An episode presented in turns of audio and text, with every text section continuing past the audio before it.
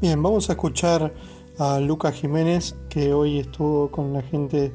de Escobar en una disertación acerca de la educación en contexto de encierro y más en especial en este momento de pandemia.